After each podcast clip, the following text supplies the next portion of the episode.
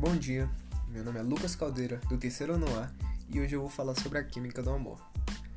A química faz parte de várias coisas, e uma delas é o amor. O sentimento do amor afeta o corpo inteiro. Esse é o motivo de, em muitos momentos, sentir uma mão suando, o coração acelerado e até mesmo respiração pesada.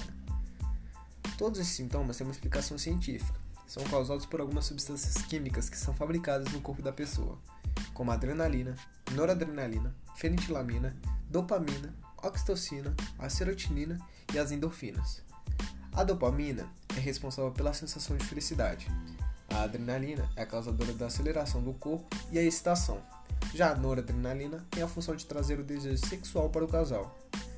A química do amor apresenta três fases. A primeira fase é quando a sensação e desejo sexual são iniciados no corpo humano. Eles são despertados pela circulação dos hormônios sexuais, como a testosterona nos homens e o estrogênio nas mulheres. A segunda fase mostra que o cheiro da pessoa amada é quase uma droga, que mexe com o cérebro e com o corpo.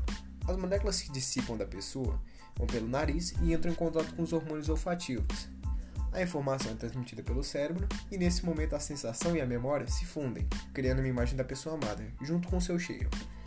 Quando vemos as pessoas amadas, as nossas pupilas se dilatam, o rosto fica vermelho, os batimentos do coração aceleram, nos arrepiamos, as mãos suam e os lábios ficam mais rosados. Isso ocorre porque o sangue corre pelos vasos debaixo da pele, a temperatura do nosso corpo sobe e se produz mais noradrenalina. No cérebro, há uma explosão de reações causadas pelos neurotransmissores.